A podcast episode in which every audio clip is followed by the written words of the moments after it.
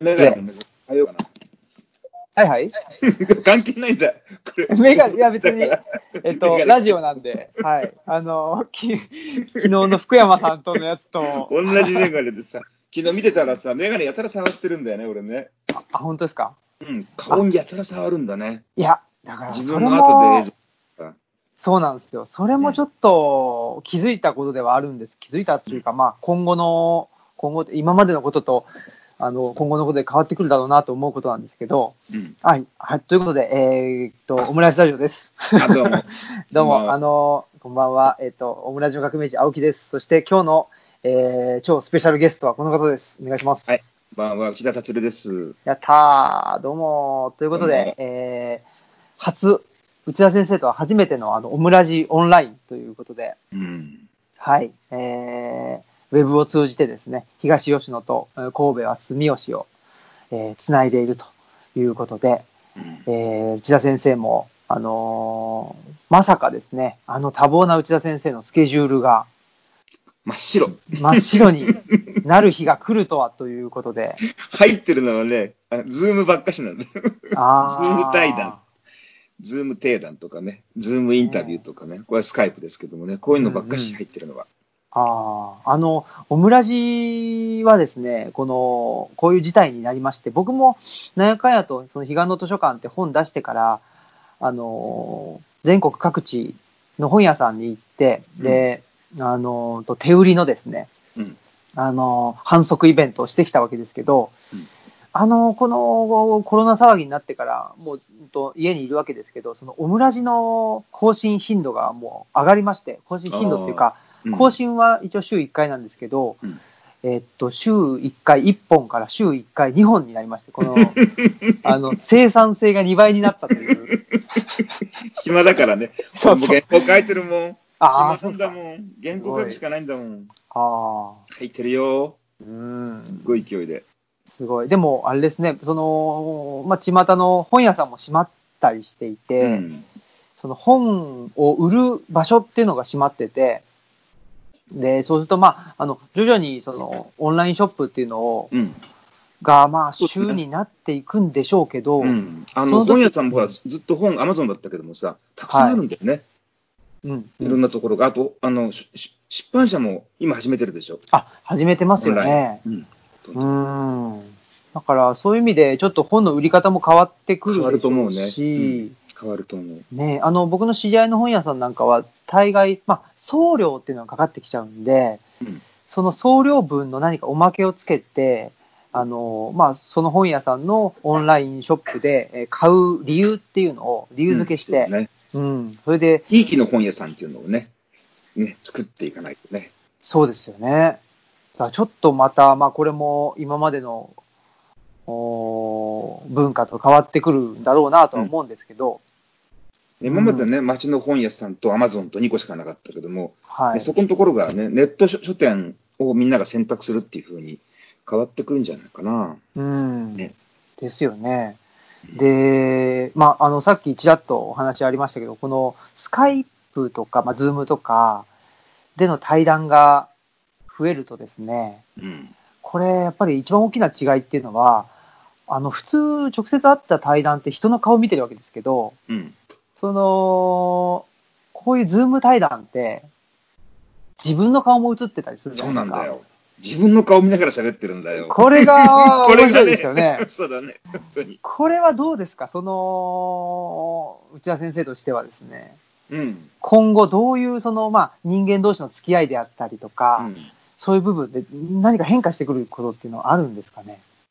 やっぱ、うん、あの、そう、自分のね、モニターしてるからさ、はい。で、どういうふうな喋り方をしたらさ、うん説得力があるかっていうのはさ、画面のモニター見ながらさ、あ、ここでこういう顔しちゃダメだなとかさ、あ、今、今の笑い方ってのは割と説得力があったのとかさ、ああ。うの、んうん。普段はね、自分ではチェックできないけどもさ、うん。モニター見ながら結構チェックできるね。だからこううんさすぐに、こう、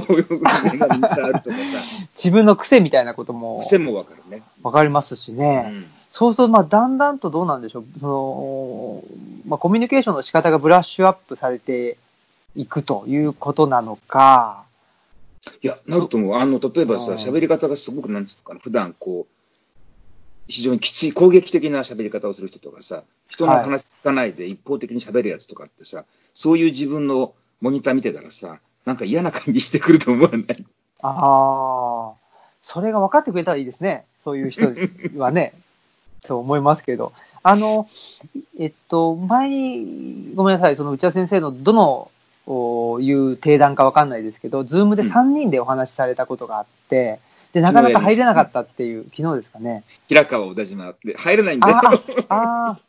ー、難しいですよね。1対1はすごく、う。うんん、やりやすいと思いますけど。話してる途中で、こう、話がさ、こう、なんていうの、いつもの手持ちの話じゃなくって、ちょっと新しい今思いついた話ってあるじゃない？それって、あ、今思いついたって時ってさ、ちょっと間が空くじゃない、うん。その、さ、これから、あの、生まれて初めてする話をしようと思った時ってさ、そこに入っちゃうん。だよ。それ間だと思う。あそうするとね、あの、結局、ね、スストックフレーズっていうか、い一回話し出したらパート最後まで一気に1分間とか2分間とか話せちゃうものってあるじゃーない、うんかねて用意のお話ってさ、うんそれはできるんだけども、今考えた話っていうのをさ、こう、アイデアを空中で拾いながらさ、あのさ、えーと、みたいな感じで喋ると、ちょっと間が空いた瞬間に、ダダダダダッと入ってこられちゃうんだよ。これね、結構辛かった。うん。それ、あの、直接だと、その、なんていうんですかね、その人が何か言いた、言い出しそうだなとか、言いたそうだなって、今考えて、何か新しいものを練ってるなってわかるじゃないですか。わかるよ。ただ、 Zoom だとやっぱりわからないっていうとところなんです二人いるとわかんない。ああ。うん。あの、 Zoom でも、あの、対面でやってるとね、はい。あの、今も対面だけどもさ、あの、あんまり間が苦しくないのね。うん。3人いて間が空いちゃうと、なんかね、すごく放送事故かなっていう感じになるらしいんだよね。はあ。あの、僕らも仕事で、えっと、ウェブ会議っていうのが始まりまして、うん。はい。まあ、そうすると3人以上もっといるんですけど、4人とか5人とか、あれなかなか難しいですね。うん。あの、まあ、実際のお直接会っての会議であっても、なんかちょっと発言するのがはばかられるっていうかう、ん。いう場面もありますけど、やっぱりその抑止力っていうのはズーム会議だとさらに増しますね。うん。うん。だから、よっぽどその、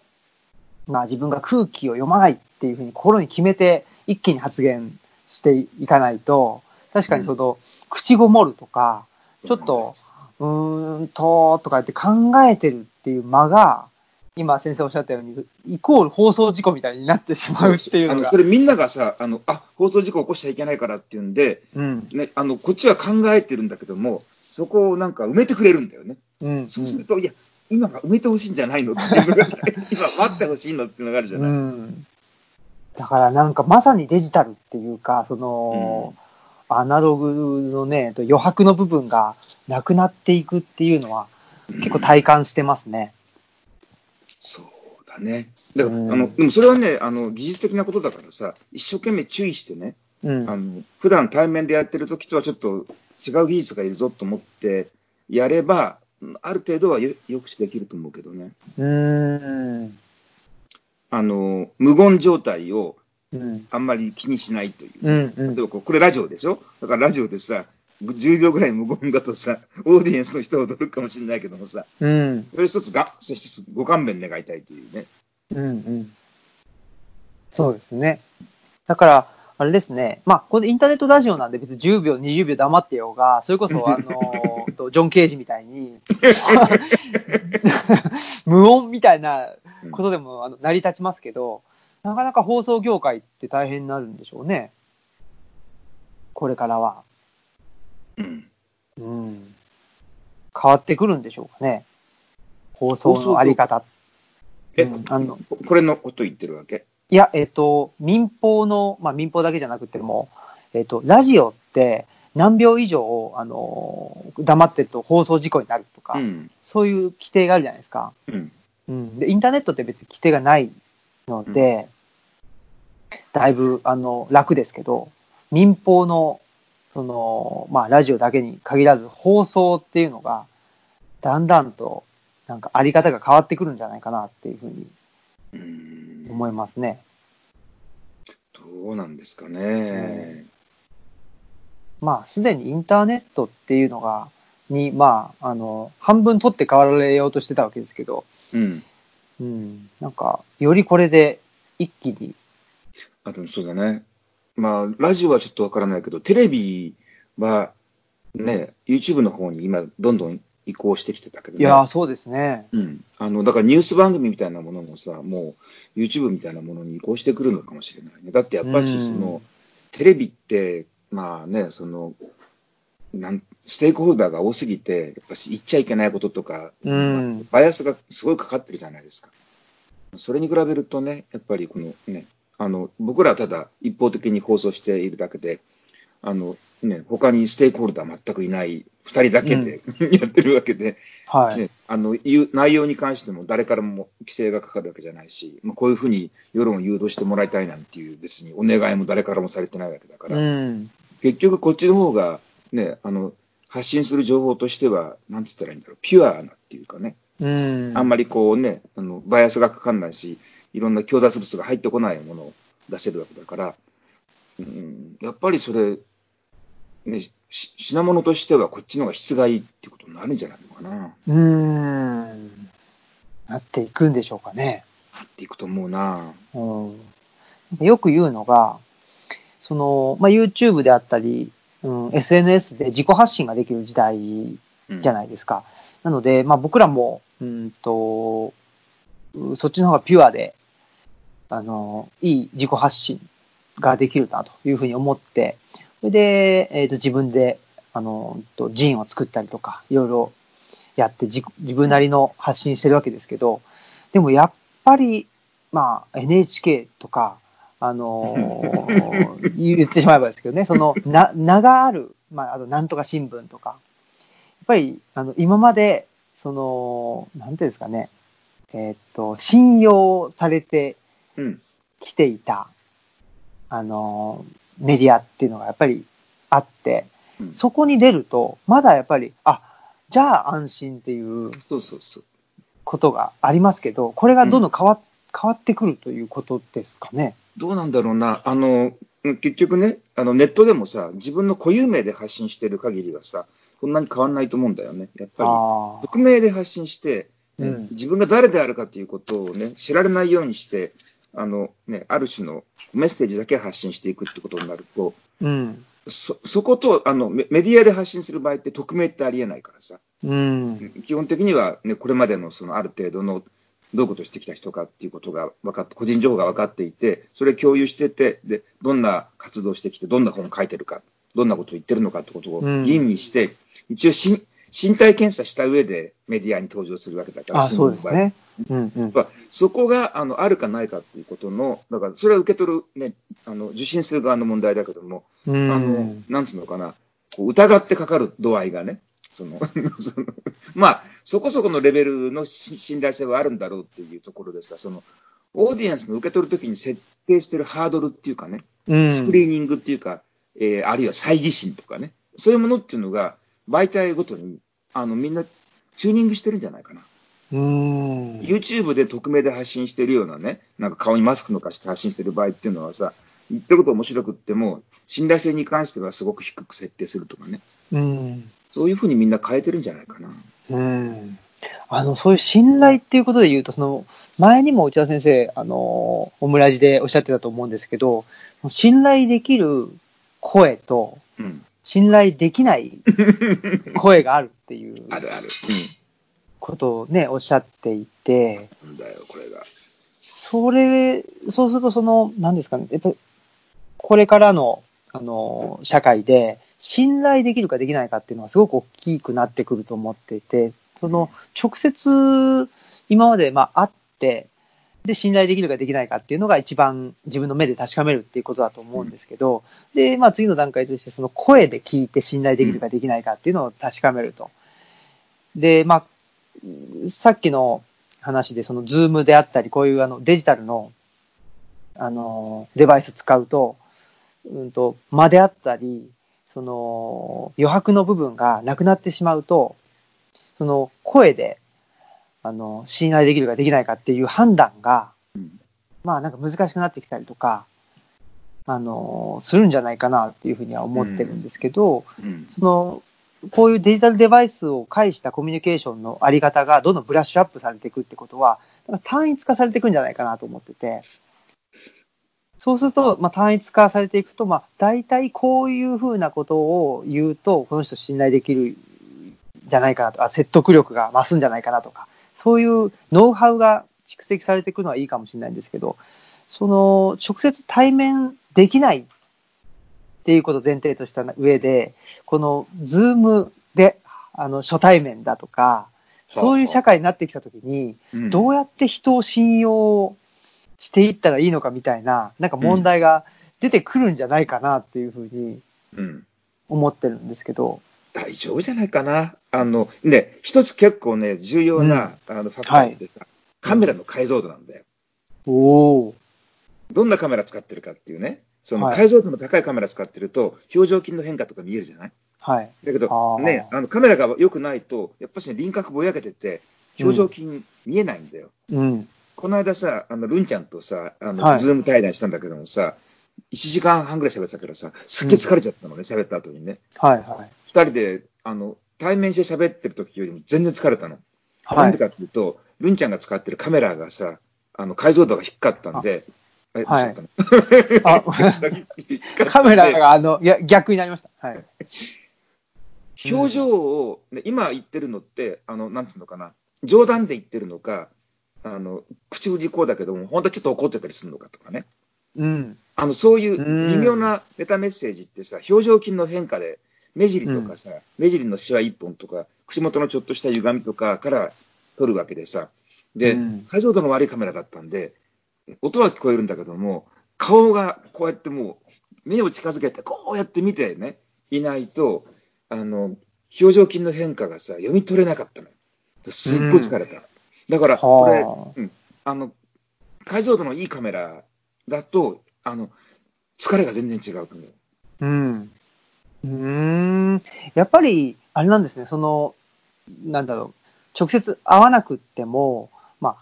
表情であるとか、仕草であるとか、もうその相相対としてコミュニケーションしてるってことですもんね。そうそう。あはの、うんすごくいろんなもの見てると思うからね、コミュニケーションっていうのはね。うん。あの、それ前にさ、あの、なんだっけな、森田くんから聞いたんだけどもさ、あの、森田正夫くんからね、うんうんあの、人間って脳内のすごい量のリソースを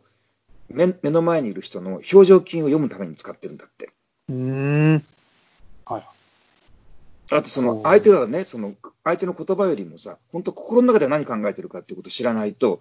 あの、うかつに誤解したりすると命がけじゃない？うんだ。から、ちょっとしたね、表情の変化で、こ相手の心の中にさ、なんつうのかな、敵意があるとかね、嘘をついてるとかさ、そういうものってのは、こう、判定することができるように、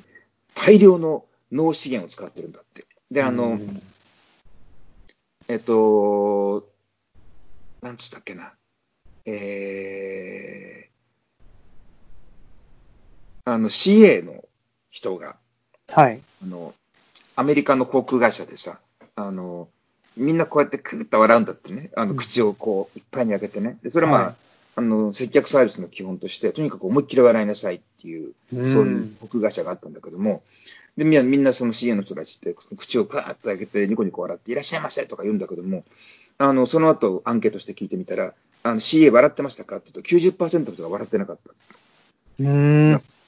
そのいいくらあ笑っていても、ちょっとした目尻のシワ一本ぐらいのことで、笑ってるか笑ってないかっていうことを判定するっていうね。うんではそれのなんかそういうあの研究があって、だからいかに人間っていうのはさ、直面、ね、目の前にいる相手の表情を非常に真剣にモニターしてるかっていうことでさ。うん。だから、あの、 Zoom やってると、あの、 Zoom 対談ってすごい疲れたっていう話を何人か聞いてさ、うんうんうんで、疲れるその、僕も疲れたから、何かなと思ったらさ、あ、カメラの解像度は低かったからだと思ってさ。ほー。カメラの解像度。うんだからカメラの解像度上げると、うん多分、疲労って随分減ると思うよ。だから、これ、逆にね、僕の顔がものすごいバーッとボケててさ、輪郭がよく見えないようなところで、あ幽霊みたいな感じになってるところでやったらさ、新平君だって疲れると思うよ、すごい。ーうん。そうか。いや、なんかその、それってその、こ今後の、うん。まあ、コロナ後の世界と言っていいのか、あれですけど、テレワーク主体になってきたときに、うん。その人と人とのコミュニケーションにおいて必要な能力とか、うん。あとはその、なんだろうな、あ、この人信用できるなとか、いい人だなっていうふうに、なんかは判断するファクターが、テレワークになると、なんか変わってくるんじゃないかなっていうふうに、まあ人間は変わんないんですけど、うん。なんだろうな、その、まあ、し例えば僕だったら、その、就労支援っていう仕事してるんですけど、うん。その仕事をするっていう目的の中では、あの、実際の、えっと、オフィスにいて、で、その集団の中で仕事をするっていう時に、その仕事するだけじゃなくって、やっぱり、あの、周りの人の空気を、と、周りとの空気をと読むとかだったり、あの、うんと、前の人が、なんか、あの、手を伸ばしてたら、こっちが手を伸ばして取ってあげるとか、うん。そういいうような、あの、まあ、それをいわゆる空気を読むというのかあれですけど、空気を読むような、あの、能力っていうのが結構重宝されるわけですけど、うん。うん。うん。それテレワークになると、基本そこはまあいりませんよとうん。いうふうにされて、あの、何が必要か、で、自分は何が、何をしたいかとか、そういうのを直接的に人に具体的に伝えられる能力の方が求められてるんですよね。うん。うん。なんか、これって、その、うんと、結構大きな違いになってくるんじゃないかな。その、いわゆる非言語的な能力がうん。必要だった今までと、これからはその非言語的な能力じゃなくって、言語的な能力が必要ですよっていう風な世の中になっていった場合に、僕、日本社会は非言語的なコミュニケーションが必要とされる社会だと思っているので、ちょっと日本社会の、におけるその必要な能力が変わってくるんじゃないかなと思ってるんですけど、うん。そのあたりのそのまあコミュニケーションっていうことを考えたときに、内田先生は、この後、まあ、テレワーク主体というふうになってきたときに、いかに変わってくるか、もしくはもう全然変わんなくって、うんそんなことないよということか。テレワークっていうのは結局は、あの、補助的な手段だと思うけどね。うん。一緒に何かものをやっていくっていう時にはさ、その、例えば、テテレね、こういう、なんつうの、リモートの関係で初めて知り合った人っていうのと、それじゃあ一緒に事業やりましょうかっていうことってさ、なるのかなっていうとさ、ちょっとそれは難しいと思うんだようね。んそ。の情報の交換とかね、その有益な情報の交換ってことはできるだろうけども、その、じゃあチームを作りましょうっていうような時にね、ここからそれができるかっていうと、その、一緒にチーム作る時ってさ、うん別に相手と対面してるわけじゃなくって、さっき言ったみたいに横にいるわけじゃない？うん。横にいた時に、ね、ふっとこっちの気持ちをパッと察知してくれて、あの、例えば、僕の動線を塞がないとかさ、ね、手を伸ばした時にちょっと欲しがってるものを、あ、これですかって取ってくれるとかさ、うん。そういうその非言語的なあのコミュニケーションがないと、実際にチーム作って何かするってことはできないじゃない？うん。だからこのテレワークってさ、そのね、あのすでにさっきも言ったけども、あのほら、ストックフレーズがあって、もう言いたいこと決まってるセリフを言うときはとっても便利だけども、今ものを考えてさ、これから、うーんとねーっていうときって、二人で差し向かいでいるときだったらさ、かなり長い時間同じことをぐるぐる回っていったりとかね、なんかいあの本当に口ごもったりさ、ね、なかなか言葉が出てこなかったり、言いよどんだりっていうことが許されると思うんだけども、ここの環境ってそれかなりタイトでしょ？うんなかなか許してもらえないでしょ。だからでも、それだと、あの、そこ、この場で新しいアイディアが浮かんでくるってことってさ、かなり難しいと思うんだよね。うん。あの、やっぱどうしてもね、あの、相手に対する遠慮とかがあるから、あ、もう、なるべく早く自分の話を切り上げようとかね。あの、うんななるべくわかりやすく言ってしまおうとか、いつまでもなんか言いよどんで、えーと、ああでもない、こうでもないとか言ってるとわ悪いかなとかいうふうに思ってしまって、でもそれ悪いかなって思っちゃうとさ、あの、イノベーションって起きないんだよね。うん。ということは、まあ、この状況がどのぐらい続くかわかりませんけど、やっうん。ぱりイノベーションが起きにくい社会、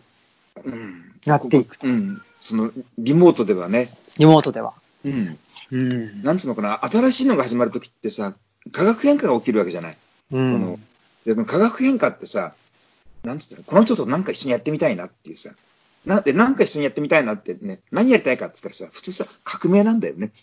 おこの人と一緒にやりたいことっていうのはさ。うん。それ、前、これあの、桑原武雄先生がそうおっしゃったっていう話を聞いたんだけどもさ、うん。あの、人を見るときにね、どういう基準で見るかっていうときにさ、この人と一緒に革命をできるかどうかっていうことを、を桑原武雄先生は 基準にしたってんだけどもさ、うん。いい話だなと思ってね。やっぱしね、一緒に、共に何かね、その、体を張って戦うっていうのがさ、うん。できるかどうかっていうことが、つまりだから隣にいて、はあ自分が倒れた時にね、パッと抱き起こしてね、あの、そのままさ、大丈夫かと言ってこうね、運んでくれる人かどうかとかさ、うん。ね、あの、関係にね、踏み込まれた時にさ、窓から逃げる時にさ、こっちだとか言ってさ、うん手を引っ張ってくれるかどうかとか、ね、そういう、なんつうのかな、すごくね、身体的なところで、あの、つながりが持てるかどうかっていうね、うん。信用できるかどうかっていうことが、結局、一緒になんか事業やるときの、一つの基準になると思うんだよね。で、うんこういう対面状況でリモートで喋ってる限りは、やっぱし、どんなに言ってることに同意ができていてもさ、よし、じゃあ一緒に革命やりましょうっていうの、とこまでもう一つね、踏み込むのっていうのはさ、僕は新平君知ってるからね。あの、生身のうんうん。いや、そうなんですよ。だけども、今これ初めて会った、ね、青木くんと今日初めてお会いした、こんにちはって時にさ、どれぐらいまでね、その、き君のリアリティを感じ取れるかっていうとさ、いや、難しいと思うんだな。そうなんですよ。それを結構あの最近は考えているところがあって、そのまあ信用できるとか、うんあの腹を割って話すとか、すごく身体的な行為じゃないですか。そうん、で、ね、あの一緒に革命やろうって言って、よっしゃーって言って、あのじゃ、じゃって言って、そのスカイプを パチッと切って、そう、じゃっていう、それがもうできるう。状況だとそうなんですよ。それだとやっぱり信用できないというか、あ、この人とっていうのはね、思わないわけであって、、すげえおかしいのってさ、あの、バイオハザードって知ってる？はいはい、してます。あの、ミラ・ジョービッチのバイオハザードって。あはい見たことある人うん映画の話あれさ、おかしいんだけどもさ、悪の一味ってさ、みんなテレビ会議なんだよね。おー。ああ、それは面白い。うん。うーん。で、あの、うん、なんつうの、まあ当たり、まあしょうしょうがないんだけどね、悪の一味はグローバルな組織であってさ、うん戦ってるグループは、まあ小さいグループだからさ、みんなフェイス2フェイスでうん一緒にまあ戦ってるわけだよね。うんだけど悪の組織っていうのがさ、全部指示がさ、テレビ電話経由で、なんかテレビ会議をしてる。あーだからまあ、あんまり深く考えずにね、あの選んだような、あの状況設定だと思うんだけどさ、でもやっぱりそのね、悪い奴が悪巧みをしてるときっていうか、うんまあお互いに全然、まあすぐに殺したりするわけだからさ、仲間でもね。うんうんだからそのなんか、お互いに信用していなくって、まあ一応なんか、表向きは一緒に事業やってるんだけども、実は全くお互いに信用し合ってない人たちっていうのがさ、うんうんあのえー意思決定をするのがテレビ会議っていうさ、うんうんうんこれなかなかね、なんか無意識が露出してるんじゃないかって気がするな。うん。いいですね。そっか、すごいですね。なんか例えば、あの、何ですか、一緒に革命をやるとか言うと、その、リンゴかじって、うん。ね、で、食べるかみたいな感じうんで、横の仲間に。本してさ、あ、うんうんもうど残り最後の一本だけど吸うとかね。そうそういう感じのものでしょ。ですよね。で、やっぱり、ただ、その、今おっしゃった、その、悪の組織的な、あの、コミュニケーションの仕方が、まあ、スマートだと言われる世の中だと思うんですよね。うんで、今もそうだし、これからなんかどんどんそこに、まあ、拍車がかかってくるというか、うん、だと思うので、まあ、そういう意識的にやっぱそういう身体的コミュニケーションが大事だよって分かってたら、テレワークを補助的に使うってことになるんですけど、うん。やっぱりテレワークの方が合理的だし、あのーこ、こっちが主流になった方が、あのーなんていうんですかね、その、ウェットな人間関係がないわけだから、すごく合理的でいいよねっていう風になっていくっていう流れも僕は想像つくんですけどね。うん、うんなので、便利は便利だけども、やっぱし、ある程度以上、深いコミュニケーションってできないんじゃないかな。うん、コミュニケーションの深度っていうかね、深みってあるからさ、これってそのね、言ってるコンテンツが深いとかじゃなとと関係ないんだよね。うんなんつったらいいんだろう。本当にその、伝わり方がさ、あの、村上春樹の火を使うとさ、同じはい42度、さ、家の、ね、家のお風呂の42度と、温泉の42度っていうのは、そのね、温まり方が違うっていう。ああ、ほう。ああ。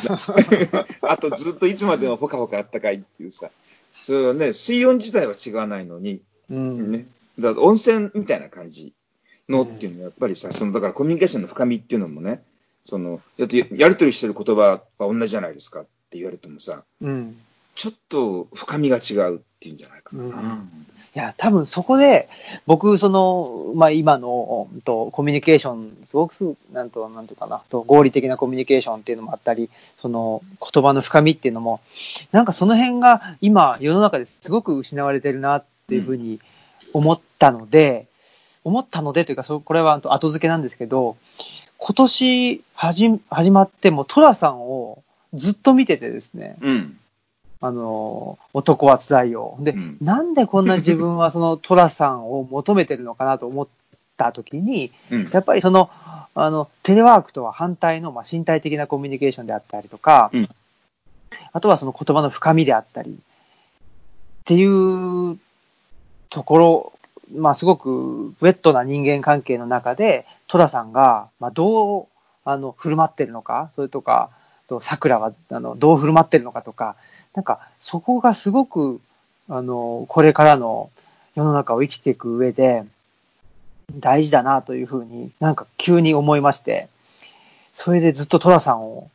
見てたんですけどね。俺ね、最近ね、トラさんに関して発見をしたことがあってね、おはい。あるところに書いたんだけどもさ、はい。それって、あの、まあ、ボーリズの建築のことを書いてるときにね、ふっと、あトラさんと思ってさ、トラヤって、ものすごいね、音の通りがいいんだよ。ほそこね、ものすごく声がよく通るの。う。だからあの、お店の土間にいても、台所にいても、お茶の間にいても、仏間にいても、ちょっとした小さい捨て台詞みたいなこと言ってもね、全部聞き取れるの。でうんあの出てくる役者の人たちね、トラヤの人たちって、全員の共通って、滑舌がすごくいいの。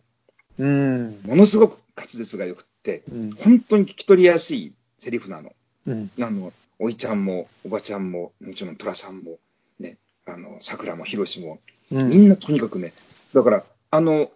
俺見たんだけど、あの映画の中で、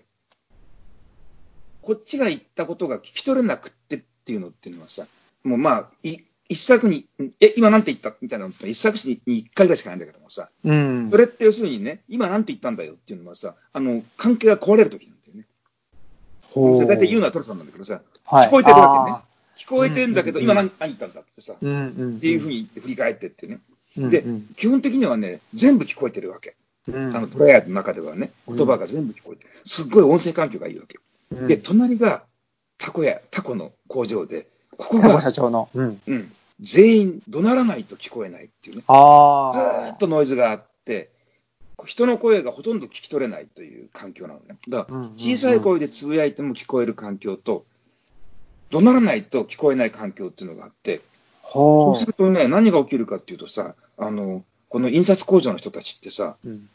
これあそこって第一作からずっと出てるんだよ。あの、うん工員たちってね。あそうですねだけど。、固有名持ってる人が一人もいないんだよ。ほあの人たちってさ。最初なんとかね、山田洋次はね、あの工場の人たちも、その、なんつうのかな、副登場人物っていう感じでね、周りを取り囲む感じで、なんとか出そうと思ったと、多分計画したの途中からね、シナリオからね、消えていくんだよね。う。いるだけなんだよ。うん。ずーっと同じような人たちがいて、隣にいる林家だからね、当然、ね、トライアのメンバーの副登場人物としてさ、重要な役割として筋に絡んできてほしいじゃない。うん。でもうん名前を持ってる人が一人もいないんだよ。うん隣に。ヒロシとタコ社長ぐらいですかね。だけなんだよ。うん本当に。あとは確かに。いないわけ。とか、で、これね、うんこの人たちがこう前景から退いていった一番大きな理由っていうのはさ、一人一人の声をさ、識別できないんだよね。うるさすぎて。ほ音声的な環境でね、あわずかな小さな声でも聞き取ってもらえるとかさ、で、この人たちがね、あの、工場以外のところにいるときっていうのはさ、トライアの庭にいるんだけどもさ、大体ね、ギターガーって弾いてね、そうですね、歌を歌ってるんだよ。うんうん。これも、あの、声をか、ね、なんか、からきり声を上げて歌を歌ってるだけであって、一人一人のこうね、あの、なんつうの、つぶやくような声とかさ、うん。絞り出すような声っていうのはさ、聞き取られることがないんだよね。うん。だ声を聞き取れない人っていうのはさ、人格としてさ、ピンの人格としてはさ、認知されないってことなんだよね。ほじゃないかなと思って、ー。はい。この二つの確かにトライアと印刷所が並んでいるという設定がね、うん偶然のものとは思えないんだよね。ーうーん。すごい。そうか。あのー、それと直接的につながるかつながらないかわからないんですけど、あの、内田先生の最近の、あのー新刊で、えっと、猿化したそれかする世界。うん。の中に書いてらっしゃったんですけど、あの、民主主義は1950年から戦の間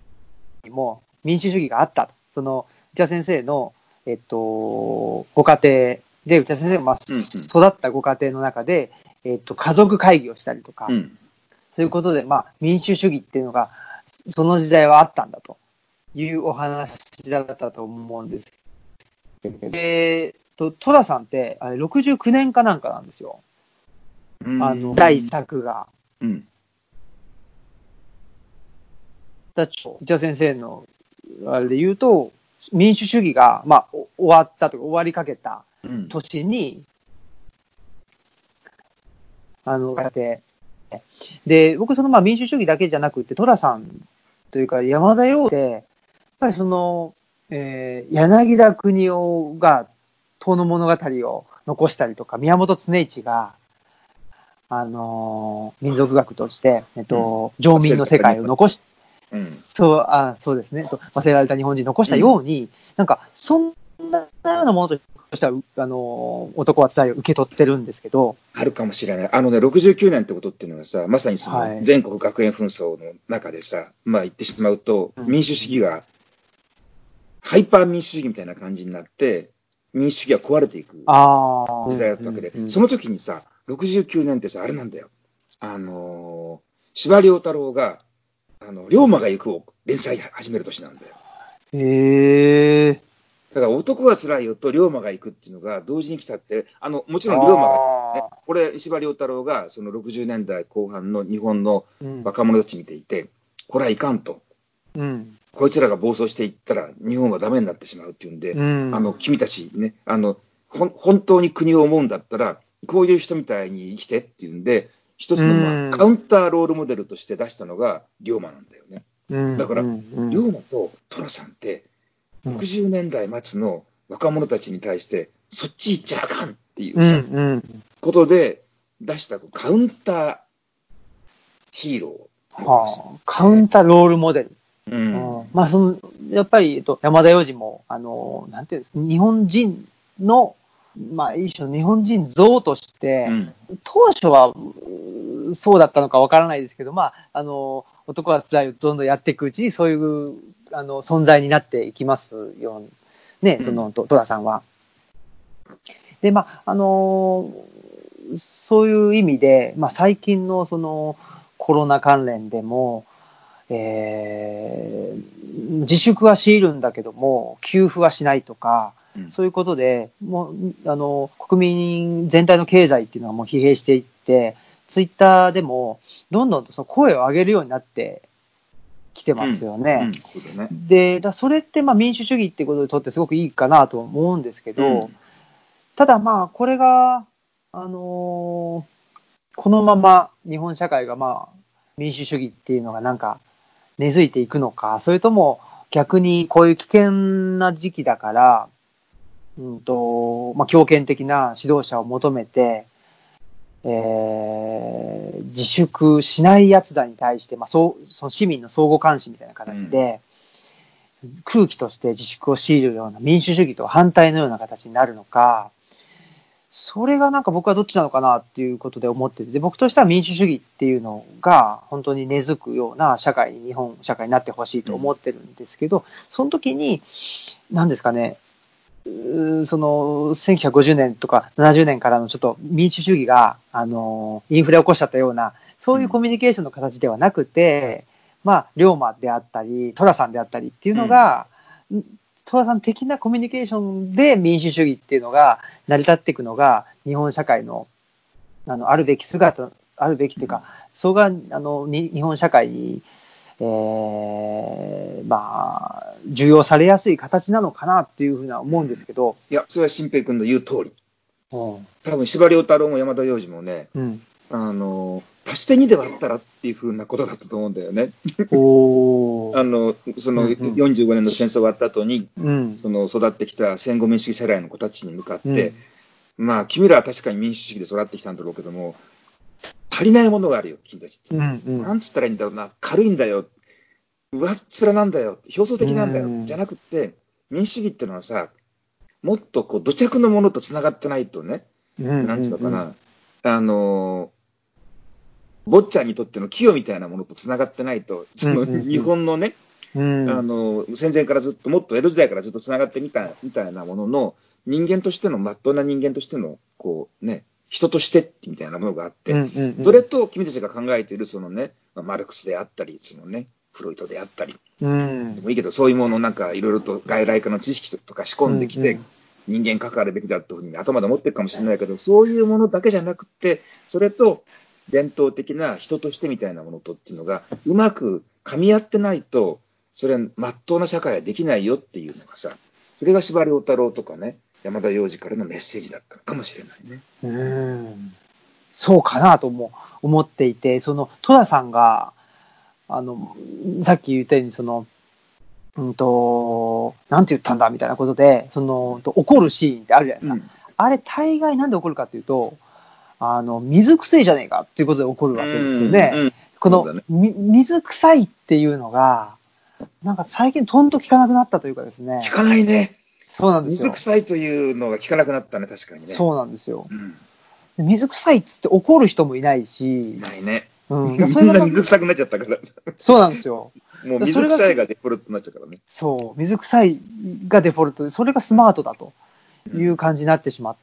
ているっていうのが、なんかちょっとさっき言ってた、うんと、テレワークとか、うん。まあデジ、デジタルネイチャーっていうような人たちとか、それとなんか、うんまあ、それが悪の組織に あの直結するかどうかあれですけど、そういうのと、ちょっと、う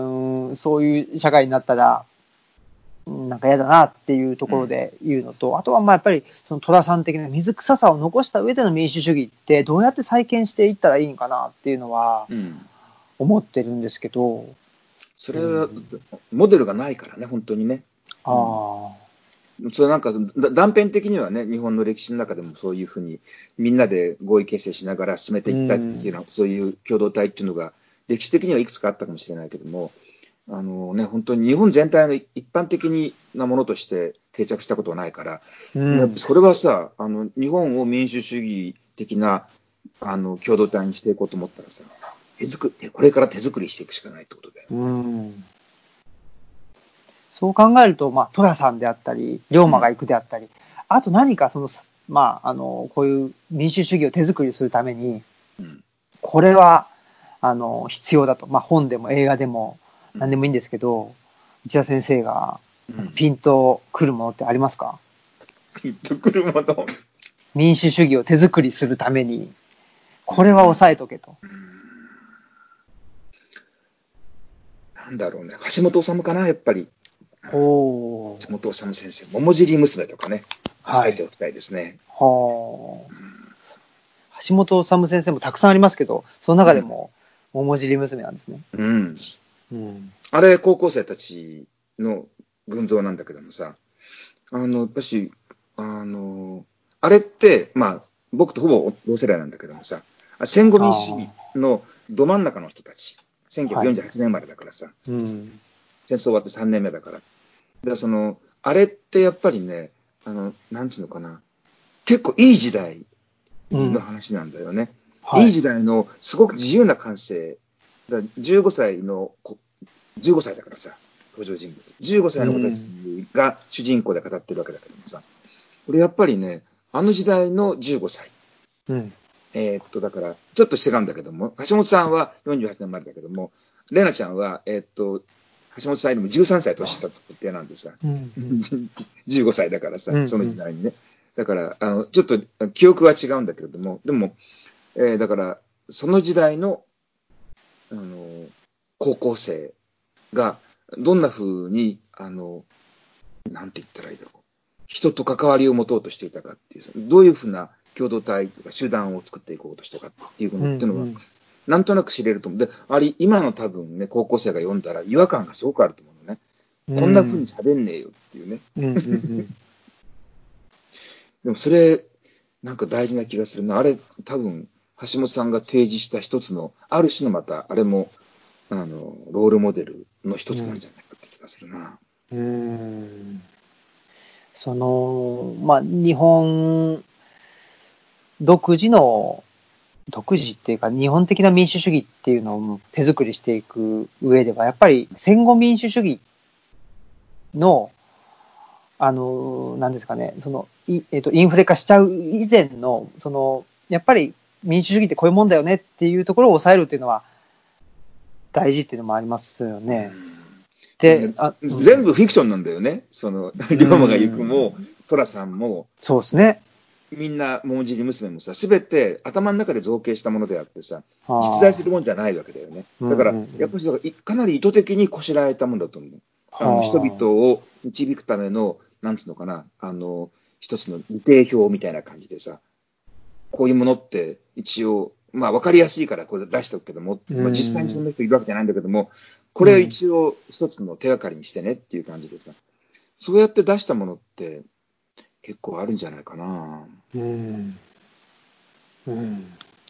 あの、ちょっと話が変わりますけど、志村けんうん。さんがお亡くなりになったじゃないですか。うん志村けんさんって内田先生とほぼ同年代ですか ?50 年生まれですって、志村けんさんって。じゃあ全く同年ですね。ですね。す志村けんに関しては、内田先生は何か、あれですか、その、なんていうか思い出というか、だいぶ、その、若い、あの、メンバーとしてドリフに入ったと思うんですけど、うん。それなんか、あれですかね、その、なんていうか、内田先生の、あのーまあ、し、なんていうんですか、そのし志村けんと何か、あの、重なるところ ってあるんですか？どうなんだろうな、そのね、だからその、ドリフト、クレイジーキャッツの時っていうのは中学生、小学校の6年ぐらいから中学生ぐらいだあーすっごいテレビ見てたわけね。はい。テレビ見見っぱなしに見てたからさ、もう、クレイジーキャッツのことは大好きだったんだけどもさ、ドリフターズって多分ね、出てきたのって67、8年ぐらいからなんだよね。はい。で、俺、高校にもう入っちゃってて、で、なんつうのかな、そういう、もうテレビとか全く見なくなっちゃった時期なそういう、なんつうの、ち、くだらねっていう感じの、なんつうの、そう、あの、そういう中学生が見て喜ぶようなとところから、もう俺は離脱するんだっていうさ、あ。はあ。大衆から離れてさ、インテリゲンチャとして自己形成していくぞっていう風な過剰に、なんつうのかな、そういう、あのー、み民衆的なものをさ、こう見下すというようなマインドの頃に、あの、ちょうどドリフターズの全盛期だったんでさ、は見なかあ。だよ。たまにあ、のね、どっかに行くと、あの、ラーメン屋に行くと、そのね、8時だよ、全員集合やってるのをちょっと見てさ、はね、なかなか、あの、クレイジーキャッツとは、ちょっと、クレイジーキャッツに対してはもう全面的に入れ込んだけどもさ、ドリフターズに関してはさ、そういう形で、なんつうのかな。そこから俺が離れようとしているものっていうね、うんうんんん。いうような感じだったのよ。はあ、で、だから、でもね、同年配の子たち見てたよ。見てて、うん興奮して見てたよ。70年ぐらいって。ドリフターズめっちゃ面白いって言ってたけども、うん当時テレビ持ってなかったしさ。うん。うーん。だからね、そうなんですね。はい。うん、経ってから、あの、もう本当に、ルンちゃんと二人で暮らすようになって、芦屋に行ったぐらいの時に、はい。あの、は、結構見てた。ほう。田代正史。ああ、大丈夫だの、あれですね。そうそうそううん。僕もだからその、多分僕とそのルンさんって、ん年すごい近いと思うんですよね。僕ルンちゃん83年生まれなんで。82年、ルンちゃん。ああ、うんですよね。だから、そう、僕も志村けんとは大丈夫だでしょうね。世代ですね。ドリフターズは全員集合は見てないでしょ。見てないです。うん。うん。全員集合も、あれですね、ただ、えー最近 Amazon プライムで、えっと、男は辛いよと同時にですね、うんあ。の、並並行で見てたんですけど、ま あだいぶ、だいぶ年代は新しいですけど、あれ、だから毎週生でやってたわけですもんね。それがすごいなっていう。それがすごいなっていうところですね。なんかやっぱり僕の中でのその、かつ、あの、しなんていうかね、身体性への渇望というかですね、うんそれを、あの、男は辛いよだったり、そのドリフの毎週生でやってるっていうところに、なんか求めてるようなところがありますね。なるほどね。うん。ライブ感っていうのをね。そうですよね。まあ、あの、音楽のフェスも、ものすごい最近やっぱり人気になってきてたうん。ので、やっぱりまあそういう生とかライブとか、あの、直接的にというところが、あの、やっぱりみんな求めているものではあるとは思うんですよね。うん。でそういうものが、まあ、嫌をなしにこれ、遮断されてしまったというのが、今の現状なんだろうなというふうには思いますね。うん。で、あと、その、内田先生にお聞きしたかったのが、これ僕、まあし自分で調べりゃいいんかもしれないですけど、あの、今飛行機も飛ばなくなってるし、うんあの、人の移動が制限されてるじゃないですか。そうすると、あの、石油の価格が下落してるうん。っていう状態じゃないですかうん。これって、今後どういうふうに世界情勢にあの影響してくるんでしょいやー怖くて考えたくないけども、う。はい。やっぱ、大恐慌みたいなのになると思うけどね。はあ。もうい、いろんな産業がもう業界ごと消えていくっていうことになるんじゃないかな。はあ。せ、はい。うん。石油の、ほうなんか歴史上初めてらしいですね。ここまで、あの、石油の価格が下落したっていうのが。はい。まあ歴史上って言ってもこの100年ぐらいなんでしょうけど。うん。うん。ねえなんかその人が移動しなくなると、かあの、自然環境的にはすごく良くって、うんそうね。ベネチアので、影が。はい。っていうんで、で、まあ飛行機も飛ばなくなれば、あの、大気汚染とか、まあそそうのだね。こともなくなるし、あの、えっ、と、グレタさんみたいな移動の仕方うんが、うね。うん。あのーね、その、ノーマルになっていくかもしれないんですけど、うん。そういう、まあ、環境問題っていうのと、その経済の問題ですね、大恐慌とか、そういう問題が一気に、まあ、環境は改善していく、経済は一気に悪くなっていくとうん。いうこと。悪くなっていって、だからもう、うん本当にあの国ごとにね、何百万人とか何千万人っていう形で、あの失業者が出てくるっていうことがあるわけで、そうなってきたら、もう本当にあのね、えっと、自己責任とか言ってらんないからさ、う。んね、もう天変地異によるよって、もう経済状態がガラッと変わったわけで、うん。もうこれはとにかく国の仕事としてはさ、全員を救っていくしかない。ね、国民全員を救って、何とかして食わせていくっていうね。うん。そうすると、やっぱし、国民国家の本来の姿っていうかね、どうやって、そのね、どうやって国守っていくのかとかね、どうやってこの国の人たちを食わせるのかっていうね、うん。一番こう根本的なところに立ち戻っていって、みんな国のあり方っていうのを考え直していくんじゃないかな。うん。そうしないとだって本当にね、失業したのは自己責任だとか言ってさ、言ったらさ、大変なことになっちゃうよ。うん。現状がそうなってるし、あの、昨日の福山さんとの内田先生との話でも、やっぱりもう福山さんでも、やっぱりその、なんていうんですかね、いえっと、一律給付っていうのって、そんなに当たり前のことって思ってないようなうん。ふ節を僕はそのあ、、そうだった。福山さんからの、あの、福山さんの言葉からは、あの、感じたんですけど、うん。うん。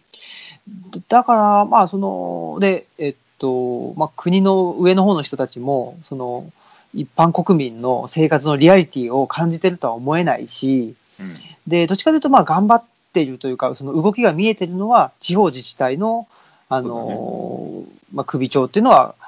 あまあ、どうにかしないとっていうので、えー動いてるのかなと思うんですけど、そうすると、まあ、国への不信感っていうのがい今、あの、現実的に高まっている状況で、で、じゃあまあちょっと、うちのとこの知事は何してくれんだとか、えーあそこのと知事はしっかりやってるなとか、すまあ、あの、なんですかね、結果的に地方分権が、そう思う。ん。強まっていく、早まっていく。早まると思う。ですね。なんこれって幕府への、あの、ふ不信感が高まっていって、それで、あの、まあ、その結果、明治維新、明治政府っていうまた、あの、中央集権的な、またというか、より中央集権的な国家、あの、政府ができるわけですけど、そういうのもできな、できるとは思えないし、うんそのはいわゆる拝見知犯、内田先生が前々からおっしゃってるような、そういうものの流れになっていくのか、どうなんでしょあの、アメリカが、今そうなってるでしょ？アメリカは連邦政府と州政府っていうはい二重構造だけども、ある種の二重権力なんだけども、う。うん。今回も連邦政府の感染症対策がかなり失敗した。で結果的にはカリフォルニアとかニューヨークとかみんなバラバラにね、うん州政府ごとに、その住民に近いところに、うんあの目線が住民に近くて、うん実際に目の前の住民たちの生活を救わなきゃいけないっていう人たちが、連邦政府の方針とは全く無関係にどんどんどんどん自分たちで始めていったよね。うんで、やっぱあれ見てて、そのね、あの、一種の二重権力性ね、が、の方が、あの、こういう時っていうのは危機体制が強いっていうかさ、うん。セキュリティが高いとかね、多様性、ね、い一国の中に統治機構に多様性があって、分権してる方が強いんだと。うん。あの、多様性があると、まあ、それね、全部、全国一律っていう方が無駄がないかもしれないし、効率的かもしれないし、トップダウンのがね、話が早いのかもしれないけども、あ中国なんかは完全にトップダウンで、うん14億上から下までパッとね、その統治が全部決めていくってやったけども、でもアメリカの方がちょっとね、後手に回ってはいるんだけどもさ、でも後手に回ってるんだけども、連邦政府と州政府っていうさ、二つの機構がね、ずれたことをやってるっていうことによって、アメリカっていう国はまた復元力を、ちょっと待ってね、なんか電話かかってきちゃったよ。はい、消し消しましたからね。すいません。だからそういう、あの、うん。中国モデルとアメリカンデモクラシーモデルっていうのがあってね、今のところうんアメリカンデモクラシーモデルの方が効率が悪いんだけども、両方眺めてみるとさ、あの、アメリカンモデルのね州政府の方がどんどんどんどん、あの、実権握ってきて、連邦政府の言うこと聞かなくなっちゃったっていうね。でその方がなんか望ましい結果が出てるっていうことっていうのはさ、これ、僕たちがこれまでアメリカを見てるときにさ、全然感じなかったことじゃない。うこんな。かつてないじゃない。うん。連邦政府の言うことに州政府がね、ノーって言ってさ、勝手に住民を救っていくっていうなんてさ、見たことなかったから、で、日本でもね、それ同じように、ね、基礎自治体の方が、次々と住民に近いところが声を上げていって、そうですね。もう日本政府のね、トップから来ることを待っていたんでは、人が死んじゃうからっていうんで、うん。勝手に動き出すっていうね。これって、ね、日本でもなかなか見ることができなかった風景うなので、ん。これはね、だから、うん中国型にね、あの、まあ、日本の政府とか自民党とかっていうのが、中国が成功したっていうことを重ねにとってね、これを盾にとってさ、ね、あの、トップダウンがいいんだとね、ね合議制なんて無駄なんだと。で、うん、あの、緊急事態事項を制定していって、ね、官邸に全部集中した方がいいんだってことを多分言い出すと思うんだけどもさ、でも実際にはうまくいってる、アメリカ型みたいなものでね、うまくいってるうまくいくんじゃないかなってね。僕はあのそっちの方、今、両方見てるわけ。中国とアメリカのケースとね。で、今、日本は今、ほっとくと、だから、官邸が中国寄りになっていて、うん。地方自治体がアメリカ寄りになってるっていうさ、うんなんかうんうん、こう、引き裂かれた状態、また先状態になってるなっていう感じがして、非常に興味深く見てる。うん。そうか。あの、そうです。まああの、地方に暮らしてる身としては、まあ地方だけじゃないでしょうけどね、普通に、普通に暮らしてる身としては、やっぱり、あのー自粛は強いられるんだけども、給付はうんないと。じゃあどうやって生きていったらいいのうんっていうところに対する答えがないと。いうことだから、そりゃそんな、そんな人たち信用ならんよっていうのが、うんまあ、一般的な感覚なのではないかということで、僕の周りの、まあ今まではそういう政治的な発言しなかった、政治的と言われるような発言しなかった人たちも、どんどんやっぱり声を上げてきているという流れがやっぱりうんありますね。うん。だから自治体でもその給付する自治体っていうのとしない自治体っていうのがはっきり分かれてきて、はい。自分たちがね、どういう人をあのね、選んだのかによって、うんその自分たちが生き残れるかどうか変わってくるっていうね。ま今までだったら、どんな人が知事になろうと市長になろうと、そんなこと関係ないよってみんな思ってたんだけどもさ、実は見識のある人を選ぶかどうかっていうことによ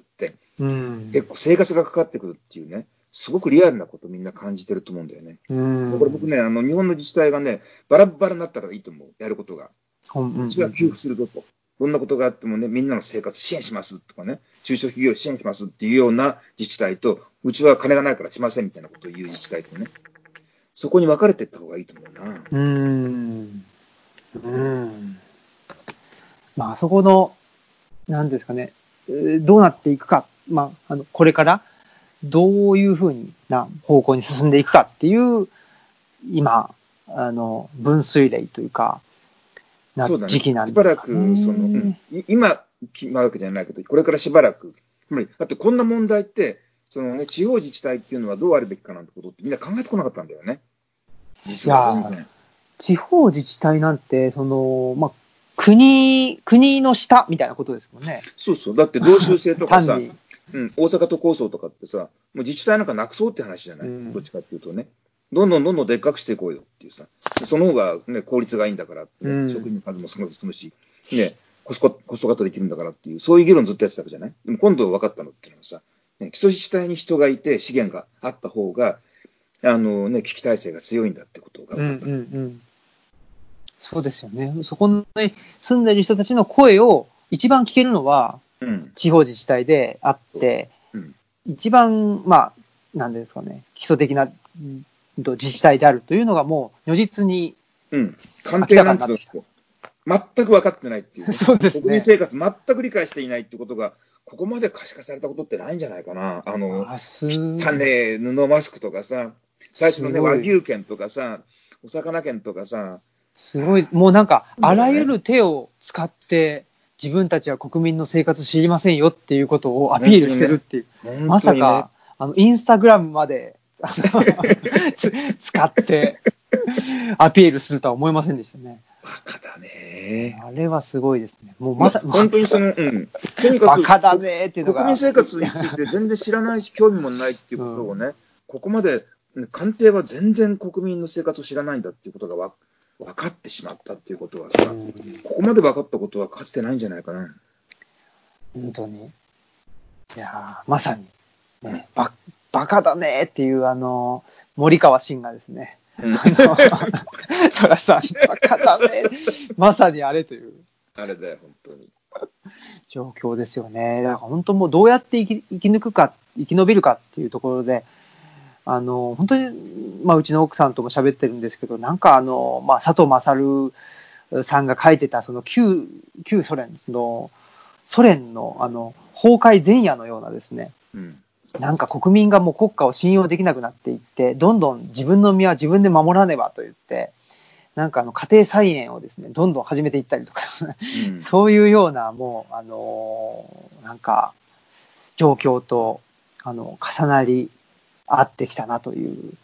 感じはしてますね。うんうん。もう周りでもね、なんかもう、あの、とにかく、お上に何かをもう頼むのは無理だっていうのは分かったらしくって、うん。本当にそのね、えっと、仕事なくなってしまったっていうんでさ、収入がない人たちに、どうやって今ね、仕事探そうかっていうんでさ、うん。うん。みんな雇用を考えてるもんね。自分のところでなんとかね、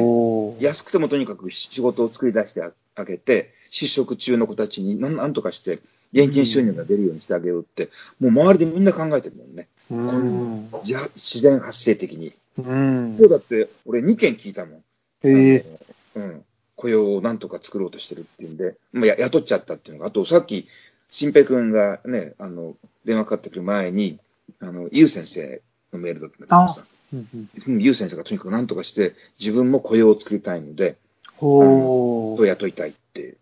こういう人探してくださいっていうのが来たとか、うん。でそれで多分、ちょっとこう余裕がある人たちがね、一人でも二人でも、あの、仕事がない人のために仕事作ってあげたいってことをやったらさ、うん。日本中ではやっぱりさ、それ何百万、何千万っていう雇用がね、新規にできるわけだからさ、これ結局ね、もうお上に休業保障頼んでも、あいつらひどいからさ、うん。そね、まあ、いずれするにしても、